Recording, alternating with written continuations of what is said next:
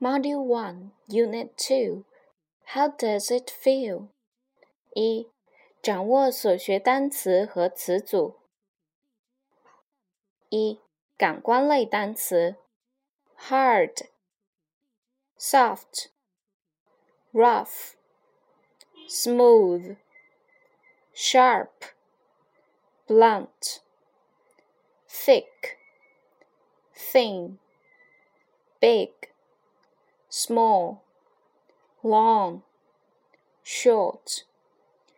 二、掌握单词，ask，反义词是 answer。key，复数形式是直接加 s，keys。something。blind。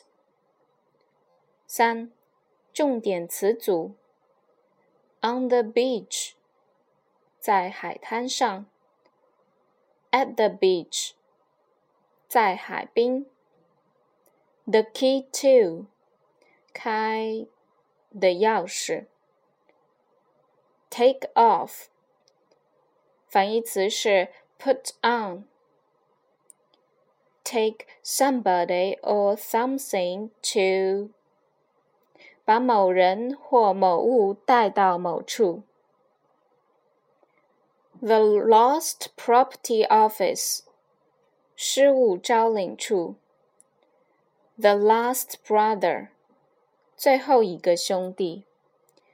In the schoolyard，在校园里。Over there，在那里。二，重点句型。One, touch it. How does it feel?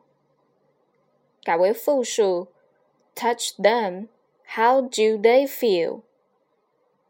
Two, whose knife is this? It's Danny's.